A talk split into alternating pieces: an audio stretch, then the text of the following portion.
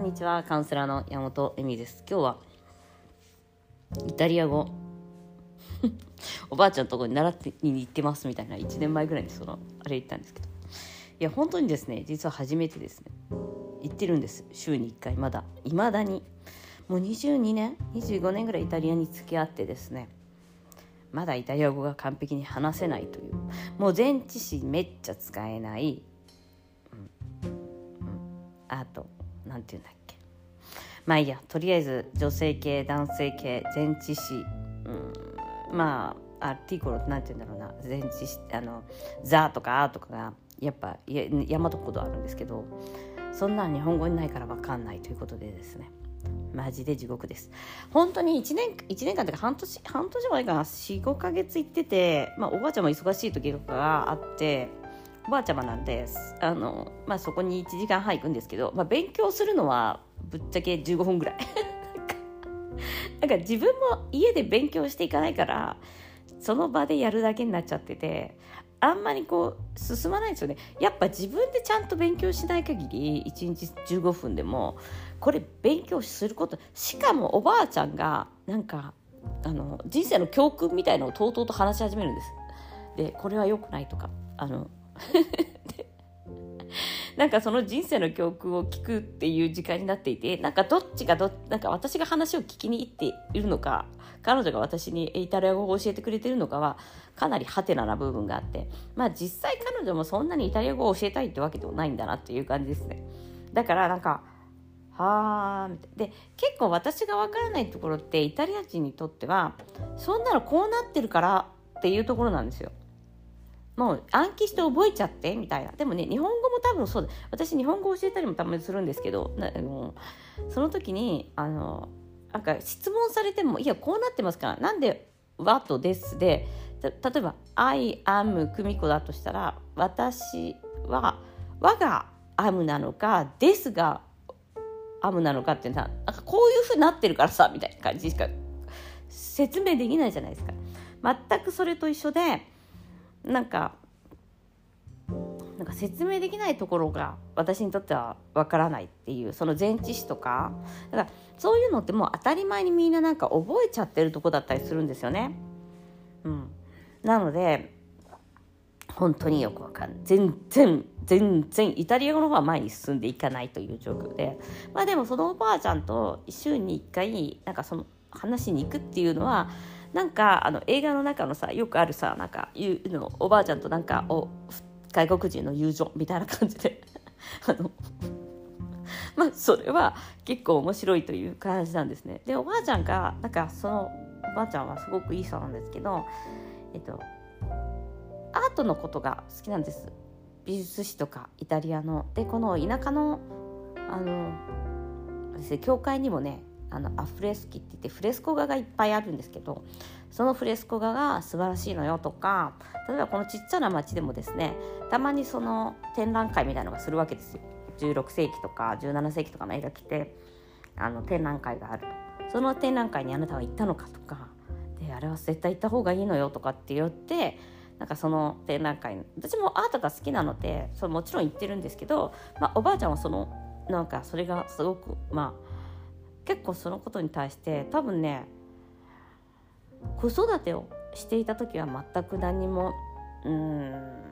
なかったと思うんだよねそういうのが。でもやっぱりその旦那さんも亡くなって自由に動けるようになった、まあ、その23年のことですね。それとなんか自分の私とかだと自分が好きなことだけやっときゃいいじゃんみたいなところがあってなんでそんなことができないのかなって思うんだけどなんかその好きなことがある時行きたいとか思う時に行けるってすごく良くないみたいな感じででもフィレンツェ行かなきゃいけないのよねって言って 1, 1年ぐらい経ってるんですよ。うん、なんか連れてってあげたいぐらいですけど私フィレンツェ好きだから住んでたこともあるしそこで勉強してたわけじゃないですか。だからなんかそういう意味ではすごくまあ全時代的な方なんですね。でも話してすごい面白いなと思ったらなんかこうカソリックとその東洋哲学の違いみたいな話になった時になんかそういう話が好きなんですよ。根本的な問題みたいな話が好きな。でその時にやっぱりその生きの生きえっとまあ輪廻転生みたいな話があるじゃない？で私が、まあ、そういうのは信じてないんだけど本当にもう一度人生を生きるとしたら本当に申し訳ないマリオとマリオっていうのは旦那さんと,、えっとダニエルって自分の息子さんとかあとカテリーナちゃんっていうその娘ちゃん息子の娘だから孫の女の子とかには本当に申し訳ないんだけど多分結婚はしないわみたいなこと言って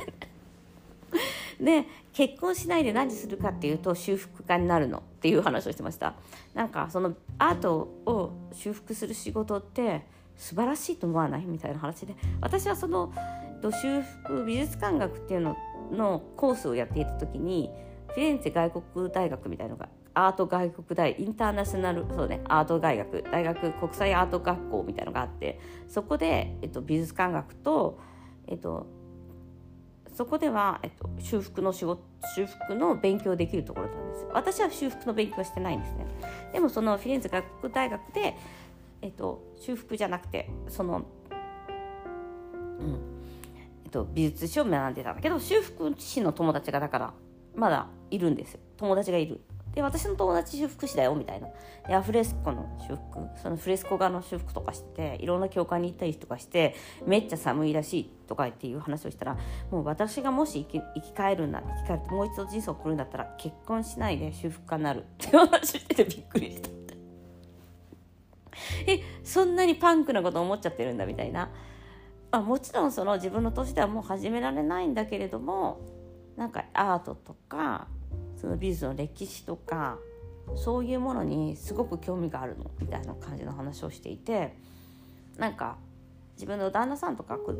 結婚しなかったら息子も生まれないしそういうふうに言うと息子のことを否定してるように思うからそういうことは言いたくないんだけどそういうつもりではなくてでももう結婚しないでその修復家の道に走るわって言っててえそれって何？あのシングルってこと？みたいな感じで。なんかえそれは彼氏がいっぱいいる。私だったらもうシングルってことは彼氏が毎月変わってみたいな感じなんですか。そういう意味ではみたいな。でなんかそう言っていてすごい面白いなって思ったんですよね。そういうなんかパンクなことを実は言う。の心の底ではそう思ってるのみたいなのがすごい可愛いっていうかいいなってすごい思わされて、うん、なんかやっぱりでなんかネットフリックスとかも見てるからこれがすごい面白かったのよとかそういう話になるんですよね。でもちろん私と全く違う考え方っていうか、ね、だ世代も違うし生きてきた形も違うからなんか「あなたこれ見ていったの?」とか言って旦那さんはこれがあのこれがこういうの好きなのかしらしたら連れて行ってもらいなさいみたいなさ、いやいや、連れて行ってもらいなさい。私の言語ないからみたいな。自分で行くからそんな行きたかったら。行きたくなかったら旦那好きでも行かないし、みたいな。なんか、連れて行ってもらいなさいみたいな感じで、旦那さんが OK したものは一緒にそういうの行けるんじゃない？みたいな感じで、あなたの旦那さん、あ、とか言って、あ、うちの旦那田舎の教会のそういうの見るの嫌かもね、みたいな。カラバッチョとか好きだしね、とか思って。なんか、でも、なんかその、そういうとこはすごい違うわけですよ。だって、大体旦那が好きかどうかなんて私の人生には関係ないからそのね、私自身には旦那がやってないことを自分がやるっていうのは普通だし旦那が好きかどうかもどうでもよくて私が行きたいとかは私が行くっていうふうに決めてるわけじゃないですかもちろん車も運転できるし今は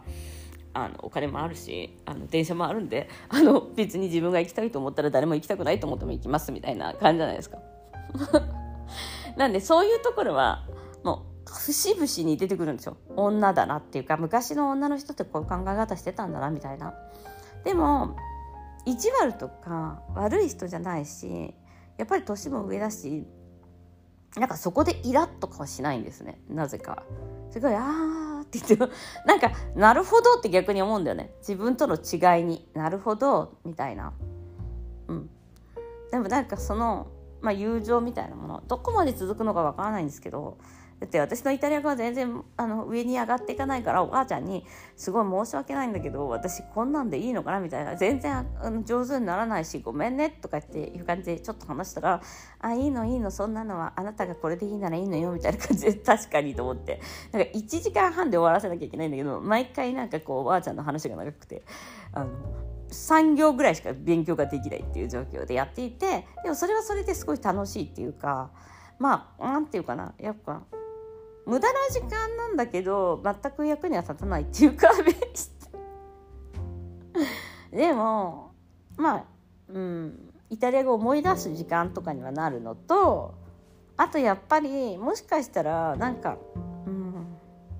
うん、昔小学校の時にいやいややらされてた習い事とかって何の役にも立ってないけどなんとなく先生のことを覚えてたりとか小学校とかそうだよね。勉強大嫌いでも行ってさなんか友達とバーバー喋ったりとかさなんかいろいろなんかその血話喧嘩とかしながらさなんかその社会の中にどうにか生きていくみたいな感じなわけじゃない？なんかそういう感じでまあ私にとっては必要なことなのかなと思って地道に続けてます。そういうのは地道に続けられるタイプなんだよね。